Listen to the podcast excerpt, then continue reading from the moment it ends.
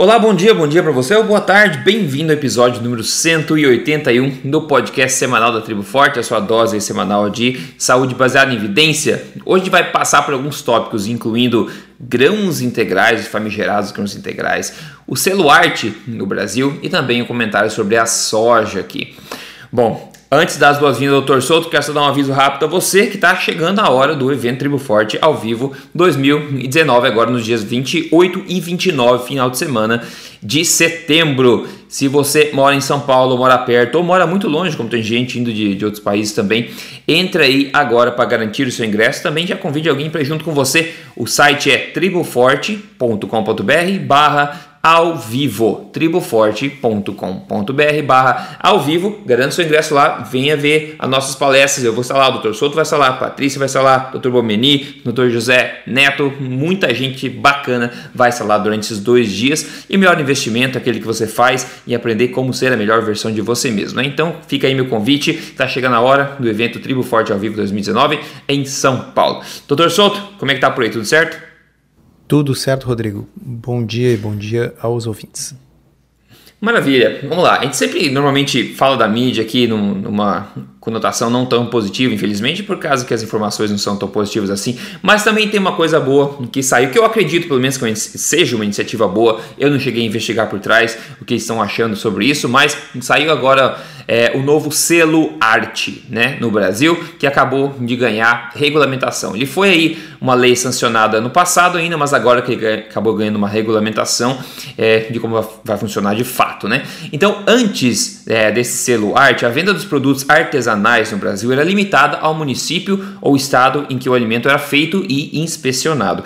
Agora, esses produtos, com selo, poderão ser vendidos no país inteiro mediante fiscalização agora de, estados, é, de órgãos estaduais e também federais. Primeiro eles vão focar em laticínios, como queijos, né? E no futuro eles pretendem é, também regulamentar aí mel, linguiças, embutidos, etc. E como devem ser esses alimentos que vão receber o selo arte? Segundo esse artigo que saiu no G1, os produtos alimentícios identificados com o selo arte deverão ser feitos com matérias-primas de origem animal produzidas na propriedade ou com origem determinada. Os procedimentos de fabricação devem ser predominantemente manuais e não poderão ter adição de corantes e aromatizantes artificiais. Cada selo terá um número de rastreabilidade que permitirá ao consumidor identificar o nome do produtor, a data e local de fabricação do produto. Isso é excelente. A gente tem Iniciativas parecidas com laticínios, principalmente né, é, na, na, França, na Itália. O, já falei sobre isso em vídeos que a gente sabe, é, vê nos queijos a denominação de origem, né? que é, que é basicamente isso, uma regulamentação dos métodos tradicionais de como esse alimento é feito e essa questão de rastreabilidade que o Brasil está pensando em colocar também, acho que é bem bacana, não cheguei a ver se eles têm lá também, mas eu acho, enfim, doutor Souto, que é uma iniciativa bacana para abrir um, um, universo um pouco maior aí para os fabricantes de produtos artesanais que não mais precisam se limitar a somente o Estado. Eu não sei quando, quanto engessado, quando demorado será esse processo de certificação desse selo arte, mas eu acho que vai ser uma forma bacana do consumidor poder identificar um produto que é de fato manual, artesanal e feito de forma tradicional, né? Principalmente aí, é, como falou, a, a, primeira, em primeira instância aqui, queijos, né? Onde os pequenos produtores vão poder colocar isso nas prateleiras aí de uma forma mais, é, de, mais confiante no caso, né? O que, que você acha dessa iniciativa? A minha primeira reação é, é, é, como você disse, é achar muito bom. Eu também não investiguei, eu estou tomando conhecimento agora que nós estamos conversando aqui. Eu não tinha visto essa, essa matéria, mas eu acho muito positivo, né? E, e, e pelo que eu entendo, isso uh, amplia a possibilidade da disseminação desses produtos, porque atualmente, por exemplo, laticínios, eu sei que uh, é, é, é, complicado fazer um, um, um, laticínio e tentar vender em outro estado, porque a fiscalização é estadual. Né? É. Então, uh, pelo que eu entendi do que você me leu aí da matéria, esse selo já facilita um pouco esse trânsito dos produtos artesanais e ao mesmo tempo dá aí uma segurança maior para o consumidor de que ele realmente não está levando gato por lebre, né? Está comprando um produto que é certificado, é. que tem qualidade, que foi inspecionado. Mas acho que o principal é poder uh, manter vivo uh, essa produção pequena, essa produção familiar que introduz aí tanta variedade nos métodos de produção, tantos produtos maravilhosos. A gente uh, vê nesses países que têm uh, tradição, por exemplo, com laticínios, como França, Itália, a quantidade incrível, a variedade, são centenas e centenas de variedades distintas de queijos. Né? Uhum. Cada um uh, produzido com a sua receita original, que às vezes uh, é feita só naquela região específica, um pequeno distrito do, do país, uh, e aí tem essa característica da, da, da denominação da, da, da, região. Né? Eu acho sensacional. É, é, a gente. Porque, caso contrário, se isso uh, deixa de existir, a gente passa a ter essa grande homogeneização, na qual tem quatro ou cinco variedades do produto produzido por grandes empresas, uh, produzido de forma industrial. Não que isso seja necessariamente ruim, mas se perde essa riqueza da produção do, do, do, pequeno produtor, da produção artesanal. Então, ter um selo para proteger isso aí, eu acho, acho sensacional. Como você disse, assim, também não, não, não, não investiguei, fiquei sabendo agora da, da notícia, mas numa época em que tem tanta notícia ruim, é bom, né? Poder dar uma notícia boa. Exato, exato. A iniciativa realmente é muito boa. E eu acho que todo mundo valoriza meio instintivamente assim um produto que é feito de forma tradicional, de forma com produtos naturais, com métodos é, tradicionais. Eu acho que todo mundo valoriza isso. O pessoal quer aquele queijo de procedência, né, aqueles embutidos de procedência, como era feito tradicionalmente. Eu acho que não é segredo para todo mundo que alimentos é, feitos pela indústria hoje é, passam por um ceticismo maior né, por parte das pessoas, ainda mais no mundo onde a doença está predominante, ainda, infelizmente, a obesidade também. Então tá vindo na direção certa, as pessoas vão poder identificar isso nesses alimentos, mas claro, a iniciativa é uma coisa linda, agora na prática, como isso vai ser implementado, quem vai poder dar o positivo ou negativo aqui são só esses produtores, né? Então vai ter que esperar para ver como isso vai se desenrolar aí. Olha só, a onda de irracionalidade ideológica continua a opressão, né? Como a gente sempre fala aqui ultimamente, contra a carne apesar do problema ser muitas vezes, obviamente, outro. Né? Saiu um artigo no, no G1 que, com a seguinte é, manchete, né? Comer ovos, porco e frango na Europa aumenta desmatamento no Brasil, diz Greenpeace. Né? Essas manchetes sensacionalistas são incríveis, né, pessoal? Daí a submanchete, aqui no caso, subtítulo seria a, a ONG, né? o Greenpeace, adverte que a importação de soja transgênica por nações europeias estimula produtores latino-americanos a derrubar florestas. Hum, hum, ok, então eles colocaram né, ovo, porco e tá, tudo bem. Tudo bem, chamou atenção negativa para as carnes. O que, que eles falam? Hum, a organização ambiental Greenpeace alertou nesta terça-feira que comer ovos, frango ou porco na Europa aumenta o desmatamento no Brasil e na Argentina.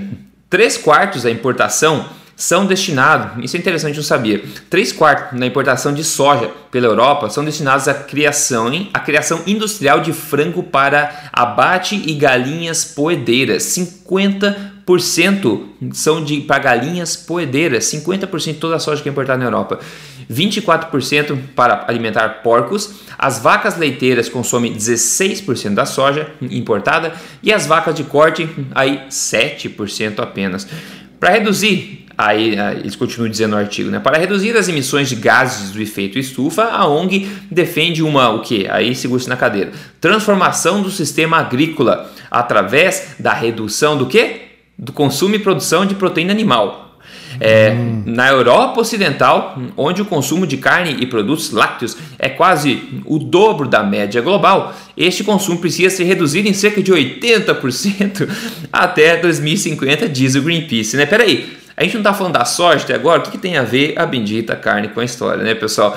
De novo, essa onda, a onda de ideologia aí contra a carne continua forte e todo ângulo que você puder fazer um frame negativo da, da carne, isso está acontecendo e vai continuar acontecendo. O problema aqui é o que? É alimentar o animal com um alimento que não foi, enfim, é, é que esse, esse, animal não está evolutivamente programado para comer, mas esse é um problema muito complicado, a gente pode falar muito. O ponto aqui é o seguinte: 50% da soja transgênica no Brasil, quase toda a soja é transgênica, é, 50% vai para galinhas poedeiras, tá? Os ovos, e somente 7% para vacas de corte, né? Mas claro que na, na conclusão do artigo eles generalizam e falam que a Europa precisa cortar o consumo de carne em 80% até 2050, né? Talvez eles queiram que, que a Europa também siga na onda de obesidade e doença dos Estados Unidos, eu não sei. Pode ser que seja o plano dele de controle populacional, não sei. Mas, doutor Souto, como é que você analisa? É um pois tema é. que eu poderia falar Rodrigo, aqui por 20 se, horas. Se né? se reduzir em 80% o consumo de, de proteína animal na, na Europa, carne, ovos, frango... Vai aumentar do que, né? Eles vão comer o que daí?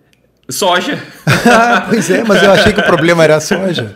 pois né? é, pois é. Porque quando a soja uh, tá, uh, quando se fala da soja para falar em redução do consumo de produtos de origem animal, quando se fala bem do hambúrguer, aquele Beyond Burger, uh, enfim, desses hambúrgueres veganos à base de soja, aí é uma maravilha porque aí está diminuindo o aquecimento global, está diminuindo o consumo de água, muito embora seja água da chuva. Né? Uhum. E, então, neste contexto, aí plantar soja é bom, porque uhum. produz men menos consumo de carne. No entanto, quando se diz que a soja está sendo usada para produzir animais, bom, aí a mesma soja passa a ser ruim. Uhum. É do ter mal e ter bom, né? É, exatamente. então é mais um desses exemplos onde a narrativa que é, é, ela muda de acordo com o objetivo. O objetivo é demonizar uh, produtos de origem animal. Uma vez estabelecido que nós queremos demonizar produtos de origem animal, nós temos que achar motivos para isso. Então, qual é o motivo? Ah, o motivo é que se planta muita soja no Brasil e se derruba a floresta para plantar soja ah, para produzir produtos de origem animal na Europa. Uhum. Ok, então a gente diz assim, então não vamos mais consumir esses produtos de origem animal para que não se derrube floresta. Aí a gente passa a substituir esses produtos com hambúrgueres veganos. Tá? Uhum. Mas aí o hambúrguer vegano é feito de soja também. Aí a narrativa muda para dizer, bom, mas olha só, aí você está eliminando vacas que produzem metano. Uhum. Tá? Entendeu que a narrativa vai é. mudando?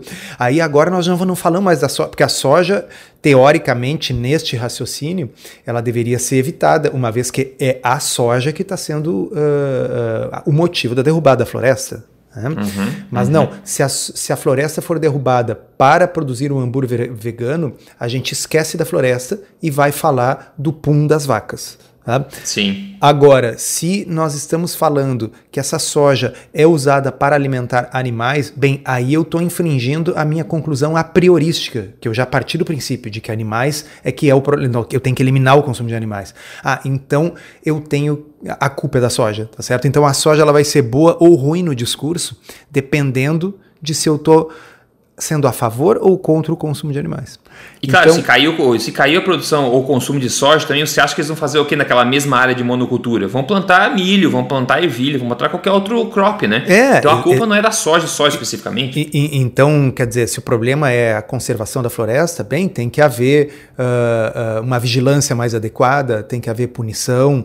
Uh, eu acho que não importa se as pessoas pensam de um jeito ou do outro, provavelmente ninguém que está nos ouvindo é a favor da derrubada da floresta amazônica.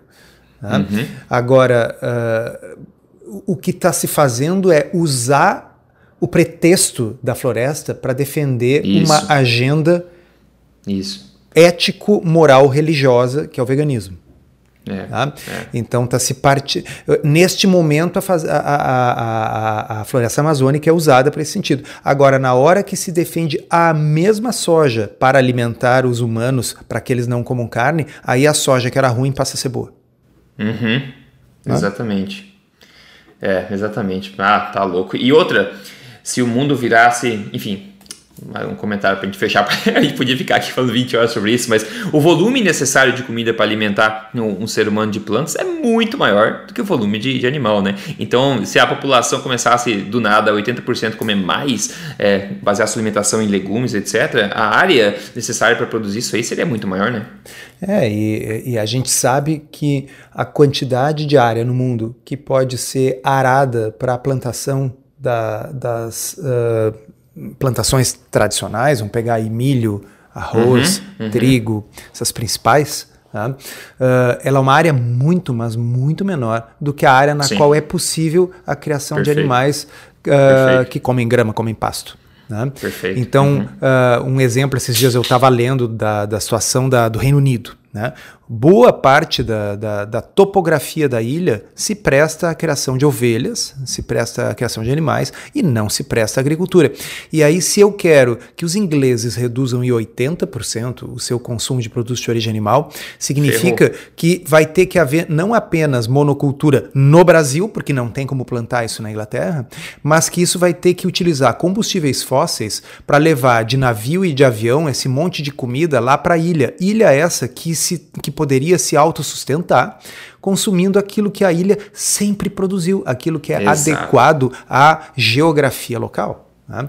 Então, uh, ah, para que os uh, uh, veganos vegetarianos da Europa possam comer uh, toda essa quantidade de vegetais e variedade de vegetais, é necessário consumir um monte de combustíveis fósseis para trazer coisas que são plantadas em outros lugares do mundo, derrubando florestas em outros lugares do mundo.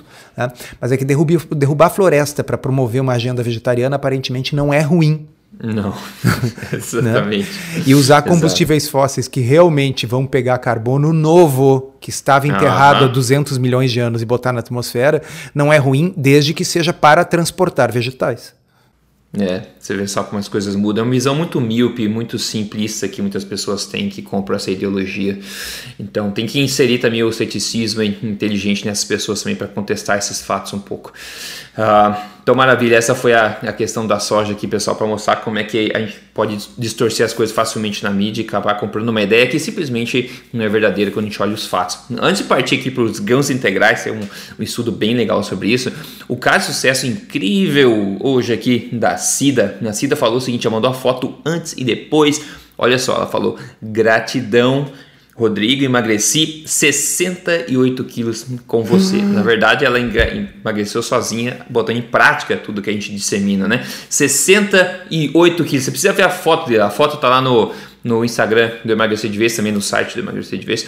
É, mas incrível, incrível a transformação, 68 quilos sem bariátrica, sem nada. E quando você emagrece sem bariátrica, como eu estava falando outro dia numa live que eu fiz com a doutora Janaína uh, ela falou quando a pessoa emagrece grande quantidade de peso, naturalmente, aquela pele extra, aquela pele flácida que geralmente a gente vê em pessoas que fazem bariátrica, ela é consumida é, à medida que você vai perdendo a gordura, então a flacidez diminui-se muito, não fica aquela cena meio estranha de pessoas que fizeram bariátrica aquela com aquela, né, aquela pele solta, né, que depois tem que fazer cirurgia para tirar aquilo, né? Então o emagrecimento natural, como sempre foi, ele tende a gerar o melhor resultado estético e também é, em termos de saúde e, é claro, o mais sustentável de todos, né? Então 68 quilos aí, seguindo alimentação forte, você pode seguir isso também a passo a passo, entrando no programa Código Emagrecer de Vez, só você entrar em código emagrecer emagrecerdevez.com.br se você quer um guia passo a passo, mês a mês, fase a fase para ajudar a chegar lá.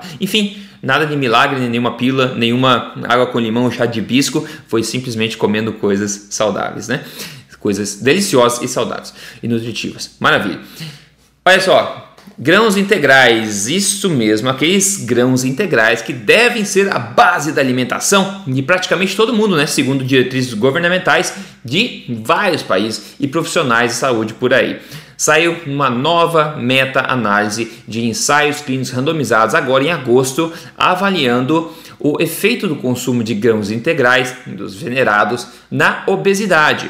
E no total eles pegaram 21 ensaios clínicos randomizados, com um total de, de pessoas aí de quase 1.800 participantes, né, com uma, é, maiores de 18 anos. Aí, em se tratando de peso corporal e também porcentagem de gordura, essa revisão não conseguiu achar nenhum benefício do consumo de grãos integrais. A conclusão é a seguinte dessa revisão aí, ó. Nossos achados não suportam, não apoiam as, as correntes, né, recomendações, recomendações atuais do, da ingesta de grãos integrais na tentativa de se controlar a obesidade. Caramba, pessoal, essa é a última meta-análise, é a nata da evidência científica que a gente tem disponível, mas a coisa é, não é a, a primeira meta-análise, já tinha outra meta-análise no passado, e existem muitas falando sobre essa questão dos grãos integrais, né? E grãos integrais podem sim ser ótimo alimento para cavalo e equinos, né? Mas para seres humanos, a gente vê que não existe aí comprovação nenhuma que existe qualquer benefício para é, se reverter a obesidade. E ainda assim é o que a gente continua recomendando para as pessoas, ainda mais agora nessa onda de ideologia que a gente está falando, onde a gente continua empurrando a ideia de comer menos carne, que é o que poderia salvar essas pessoas e começar a incentivar o aumento dessa coisa que é aparentemente inútil para é, pessoas obesas. Enfim, doutor Souto, o que, que tem para falar sobre isso? Pois é, olha só. Grãos, cereais, são basicamente amido. Né? E amido, como você que está nos ouvindo aí deve saber, é, é glicose, tá certo? Então, amido pode ser utilizado como sinônimo de glicose. É literalmente a mesma coisa. Uhum. Então, uh, aí vem a ideia assim: bom, vamos consumir grãos integrais, porque os grãos integrais são uh, amido. tá certo? O grão integral é amido com um pouquinho mais de fibra, porque a casquinha ali foi preservada, mas pega assim, dê uma olhadinha assim, bota lá na Wikipédia. Uh, trigo integral, integral, por exemplo, você vai ver que a maior parte, aquele endosperma da, da, da do grão, está lá. É, é, é aquilo é, é, basicamente amido e tem uma fina casca de fibra. Fibra essa que a gente não consegue digerir, não consegue utilizar, que é a celulose, né? Celulose, que é a mesma da madeira, do papel. Né? A fibra que ainda parece ser útil é a fibra solúvel, né? Então, as fibras solúveis que a gente vai encontrar, por exemplo, no abacate, que a gente vai encontrar em vários legumes que a gente consome aí, como então, abobrinha, chuchu. Então, a fibra solúvel, ela parece ter alguma utilidade maior. Tá? Mas aquela ali é celulose, é como se fosse papel. Tá? Uhum. E como é uma pequenina proporção do grão que é composta de celulose, basicamente o que ela faz? Ela diminui um pouquinho a velocidade com que aquele grão vai ser digerido. Ah, então, quando você vê as tabelas de índice glicêmico, você vai ver lá que o arroz integral tem um índice glicêmico super elevado, é praticamente. Desculpa, o arroz branco, índice glicêmico super elevado, porque ele é praticamente amido puro. Aí o arroz integral tem um índice glicêmico um pouco mais baixo. Um pouco mais baixo, mas ainda equivalente ao índice glicêmico do açúcar do açucareiro. Deixa eu repetir aqui para ficar bem claro. O índice glicêmico do arroz integral é igual ao índice glicêmico do açúcar do açucareiro. O integral eu estou falando, porque o arroz branco tem um índice glicêmico muito superior ao do próprio açúcar. Né? Uhum. Né? Então, não me surpreende, né? Que na realidade grãos integrais não estejam uh, associados com emagrecimento, porque a gente nunca pensou que tivesse, né? Uhum. Mas sim, na hora de propor que as pessoas consumam isso, digam: olha, numa dieta para emagrecimento, você deve trocar o pão branco pelo pão integral. Você, na realidade, não deveria comer pão, né? Porque você é, tá... o problema é esse.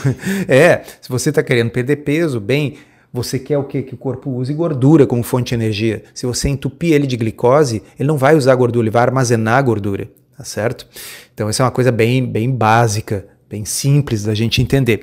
E existem, só para lembrar, duas outras meta-análises grandes sobre grãos integrais que dizem respeito a outros desfechos. As duas são conduzidas pela Cochrane, né, que é essa instituição que faz uh, revisões sistemáticas e meta-análises. Uma delas já é até um, um estudo mais antigo, do, tem cerca de 10 anos, mostrando que o consumo de grãos integrais não parece prevenir o diabetes tipo 2, o que mais uma vez não espanta, né, Rodrigo? Porque é amido puro. Porque é amido puro, diabetes tipo 2 é. é uma doença de intolerância à glicose. Exato. Amido é glicose. Então, de que forma eu consumir Uh, amido puro, glicose pura com casquinha, que é o caso do grão integral, iria ajudar numa doença na qual não deveria estar comendo carboidratos. E a outra meta-análise é de grãos integrais para a doença cardiovascular, que uhum. também mostrou que não há benefício. Tá? Então, recapitulando, Grãos integrais não estão associados a benefício quando a gente olha as meta-análises, dando foco principalmente nos ensaios clínicos randomizados. Não estão associados a benefício para doença cardiovascular, para diabetes ou para perda de peso. Sim. Portanto, as diretrizes recomendam que 60% da dieta é. humana seja composto disso. É, a única população tradicional que fez isso, que a gente tem documentado muito bem, foram os egípcios, que basearam a sua alimentação em grãos integrais, e, e, é o povo mais doente documentado na história. Então, sei lá, é uma, uma, tem várias coisas que a gente podia usar como argumento para corroborar essa ideia de que grãos integrais simplesmente não são saudáveis nesse sentido e não são poderosos para reverter o problema que é causado por eles, que é meio engraçado até de falar. E outra coisa que muita gente pode argumentar é a questão que você falou do índice glicêmico. Só que, pessoal, as pessoas fazem coisas incríveis para diminuir o índice glicêmico, como se esse fosse o problema de tudo. Existe um conceito mais evoluído que é de carga glicêmica, tá? Independente do, do arroz integral ter mais, menor índice glicêmico, a carga glicêmica é muito, é muito semelhante, porque ambos irão conter a mesma quantidade de amido, 100 gramas de integral, 100 gramas de, de branco, vão conter a mesma quantidade de amido. É como tentar curar um alcoólatra falando, ah, toma cerveja com psyllium dentro, pronto, vai diminuir aí o impacto metabólico, porque tem fibras dentro, vai absorver a cerveja. Não, o copo de cerveja do mesmo tamanho vai ser a mesma coisa, assim como esses outros aspectos. E outra coisa que eu já coloco na mesa aqui, a gente não vai discutir, mas é mais uma especulação minha, o que eu acho, é que os alimentos é, não integrais,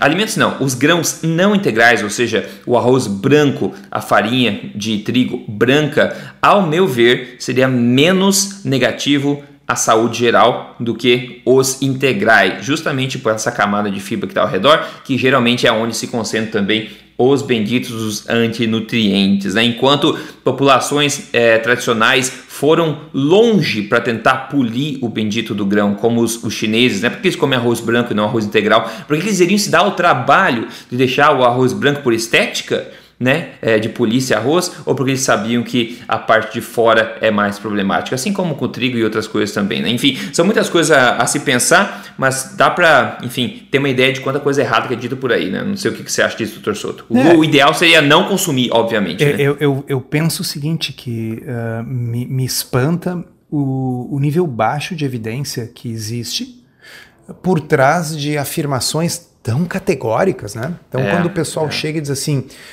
há grande e ampla gama de evidências sugerindo que o consumo de grãos integrais deva fazer parte da alimentação humana, não apenas parte, mas deve ser a base da alimentação humana. Pô, aí quando você vai ver as meta-análises, os maiores níveis de evidência, o que você vê é não, não tem efeito, tá certo? Então, aí, por um lado, você tem ensaios clínicos mostrando que quando as pessoas estão doentes, você pegou bem isso, quando as pessoas, o sujeito já é diabético, né? que a restrição de carboidratos é a melhor uh, opção, é o que dá a melhor resposta glicêmica, é o que permite retirar os remédios. Aí você já tem meta-análises mostrando que o consumo desses grãos não previne o diabetes, e claro que não vai prevenir. Se a retirada deles trata, por que, que o uso uhum. deles preveniria? Exato. Né? Uh, e aí vêm as autoridades e mais uma vez dizem: não, mas tem grande gama de evidências sugerindo que essa é a forma mais saudável de se alimentar. Então, é um discurso muito uh, uhum. assertivo, né? Uhum. E quando você vai ver uhum. a, as evidências que dão sustentação a esse discurso, é um castelo de cartas, você assopra, desmorona tudo. Desmorona tudo. É, pessoal, fique muito, muito cético quando alguém, em qualquer área da vida, te diga: Nossa, mas tem tanta prova sobre isso. Nossa, mas isso é óbvio, tá dito em todo lugar. Ou Nossa, tem tantos estudos mostrando que isso é verdade. Quando a pessoa falar assim, então me, me, me mostra, né? Me, me, conta aí um, dois pra gente olhar junto. Né? A pessoa, ah, mas então é, é só procurar, é só ir no Google. Então vai e me passa, deixa eu ver. É muito fácil dizer que, ah, mas tem muita prova. Ou nós já sabemos que isso é verdade. Como assim? Me mostre os fatos. Isso, quando você fala isso e insiste nisso, aí você vai começar a descobrir onde é está o ponto de insegurança do argumento. Uh, eu até diria, viu, Rodrigo, para a gente não ser uh, muito radical nesse discurso, tá? Vamos uh. admitir o seguinte: que uma população saudável de pessoas que estão no peso, não tem problemas metabólicos, possa consumir sim uma certa quantidade de grãos sem maior problema. Aparentemente, como diz a Nina Teichels, era isso que acontecia nos Estados Unidos uh, até os anos 60, por ali, quando a população consumia uh, cerca de 40% das calorias na forma de carboidratos. Né? Uhum. Então parece haver um limiar a partir do qual, quando chega aí a 50%, 60% de carboidratos na dieta, aí dois terços da população aí começam a, a adoecer. Então tá, para pessoas saudáveis que estão no peso, que não têm problemas metabólicos, digamos que o consumo de uma certa quantidade de grãos é aceitável, ou seja, a gente não tem que estar tá incentivando as pessoas a comer mais, a gente está tá dizendo para elas, olha, isso aí é amido puro, é pura glicose, mas como você é saudável, o corpo aguenta até uma certa quantidade. Uhum, né? Esse uhum. deveria ser uh, o discurso, né? E não o discurso de que a vida deve ser baseado nisso, quanto mais você comer, melhor. Tudo, uh, e aí, claro, a indústria se joga, todo o pacotinho claro. de tudo que é coisa fala ali, grãos integrais, tu, tem, contém uh, farinha integral, né? como se aquilo fosse uma coisa boa e não algo assim que o corpo tolera até uma certa quantidade. E lembrando, né? Quanto por cento da população é, saudável da forma como descrevi, pessoas que estão no peso e que não têm problemas metabólicos. É, Nos Estados Unidos, nós temos a resposta desse número. Né? Uhum. É 12%. 12%. Então, 12% das pessoas são uh, realmente saudáveis de acordo com todos os critérios da síndrome metabólica, com o critério do peso, com o critério do IMC. Né? Então, uma minoria de pessoas não se beneficiaria da redução drástica desses grãos aí. Uhum. Uhum. E ainda assim, a, o dogma é que continue baseando a sua alimentação neles, né? É incrível, né, quando a gente olha em perspectiva, assim, que, que isso é possível na, no mundo de hoje. É difícil. É, incrível. é complicado. É difícil acreditar, muito. Mas conta aí que tipo de grão que você degustou na sua última refeição. Grão de café. boa, essa foi boa, boa, boa, É, não, não, não teve grão. Eu estou gravando de manhã. É, hoje eu fiz um, um, um, enroladinho de queijo com presunto cru. Uhum. Oh, fica muito bom. Fica né? assim, o, o cúmulo da preguiça, né? Tem aquele gostinho defumado, é o cúmulo da preguiça, né? Quer dizer, ah, vou fazer ovos, vou fazer, ah, cara, pega isso, é assim, ó. Então, mas é, é, é, bom, bom pegar por esse ângulo, assim, porque às vezes a gente tá com preguiça. E isso é um argumento das pessoas, nossa, porque aí tem que cozinhar, tem que preparar, pô, complicado fazer uns ovos, né? Então tá, pega e enrola um presunto, um queijo, né? Muito é... fácil, né? então, assim, uh, eu acho que tem dias que a gente está com vontade de comer uma coisa melhor, mais sofisticada, quer fazer um omelete, uma coisa assim. Uh, e tem outros dias que uh, predomina a praticidade. E é um estilo de vida que se presta às duas opções. E tem uma coisa bem, bem, bem prática, a mais prática de todas que dá para fazer, uhum. que é pular o café da manhã. exato. Essa Exato, é isso é mais prático. Oh. Bem prático. Eu fico, eu tava conversando com a minha namorada, até fico meio com, não vou falar dó, mas o pessoal que acaba seguindo uma dieta vegetariana vegana, é difícil para eles enrolar o queijo no presunto, né? Eles teriam, geralmente quando a gente vê vídeos de pessoas que falam, ah, como é que é meu dia comendo dessa forma, é tudo um monte de ingredientes misturados com, enfim, e, e a própria preparação tem que ser mais frequente, tem que ser maior quantidade, então toma mais tempo mesmo. Então, na, na, ao meu ver, também é muito mais em direção oposta da praticidade essa questão, então tem que dedicar muito mais seu dia a fazer isso também. Mas enfim, são, são tantos aspectos, né, pessoal? É, é, lembrando um que, que a preparação também libera CO2 e esses produtos e ingredientes que vêm de cada lugar diferente do mundo de avião para poder juntar e fazer aquela refeição complexa. É, é bom. É, enfim, a gente já está se tornando monotônico nisso, mas é porque cada dia. Né, agora uh, eu vi no Twitter um, duas reportagens que saíram em jornais uh, da Nova Zelândia. Hum. Uma delas era dizendo que. Uh, com as pessoas evitando o consumo de carne, aumentou muito o número de pessoas internadas para fazer infusão de ferro intravenoso para o tratamento sim. de anemia ferropriva e que isso está custando sim. milhões de dólares na Nova Zelândia. E uma outra reportagem dizendo que os hospitais deveriam abolir o consumo de carne no hospital tá? para diminuir a produção oh. de CO2 e tal. Então, vocês entendem? Assim, mesmo país, duas reportagens, uma mostrando que está aumentando o número de hospitalizações porque as pessoas não comem carne e outra dizendo que os hospitais não deveriam servir carne. Então a melhor forma de colocar ferro dentro das veias é, é, é injetando ferro na veia, é isso? É, isso é, é, mais barato e ecológico. Meu Deus do céu, que mundo, que mundo, hein, doutor Souto? Vamos continuar sendo monotônico, sim. Eu acho que precisa, pelo menos, nós somos uma pequena, é, uma pequena força nessa, nessa maré né, de tsunami oposto, patrocinado por, enfim, gigantes empresas, interesses políticos e é, tudo mais. Então, quando eu vejo notícias como essa aí, às vezes eu, eu fico pensando assim, se já não está demorando para vir o meteoro de novo, né? Porque é... assim, uh, os dinossauros, enfim, deram errado e tal, mas nós estamos dando muito errado também. Assim. Não, porra, com o cérebro que a gente foi dado, essa dádiva, né? A gente consegue fazer esse uso dele. Isso que eu fico mais puto da cara. vem, meteoro, vem. Mas, vem. Hashtag vem meteoro. Essa é boa, sacanagem. Bom, é, segura na cadeira e olha só o que eu comi ontem. Eu fui no mercado, postei no Instagram lá, peguei umas coisas diferentes. Eu comprei mini polvo, é uns polvo bem pequenininho assim, que vem lá da China. Então, mini polvo, vem inteiro, nunca tinha cozinhado na minha vida. Enfim, dei uma pesquisada e fiz isso. É prático, por que pareça. Você ferve um pouquinho, depois para fazer frigideira se quiser. Enfim, isso aí, acompanhado de um bife, de um bife de, de fígado, é, de vaca, e outra, outra iguaria são gemas de ovo de pato salgadas, né? Gemas salgadas de ovo de pato, só a gema. É bonito, bonito de ver, bonito de ver, a textura é muito gostosa também. E o gosto muito bom também. Então coloquei essas três coisas no prato, você vê que coisa, coisa mais exótica, pelo menos para nós, né? Para os asiáticos deve ser uma coisa mais comum. Mas é, enfim, proteínas, gorduras de qualidade, coisas diferentes, dá para a gente continuar expandindo a mente aí é, dentro que eu falo da alimentação forte, que é a alimentação baseada em alimentos não processados, tradicionais, né? Cada cultura tem o seu, é o universo a ser explorado, não tem por que ficar preso somente nas coisas que a gente gosta sempre, viu, doutor Soto? Tem que tentar coisa diferente, tá? Tá bem, vou tentar, vou, vou, vou fazer um esforço, mas o povo acho que não vai rolar.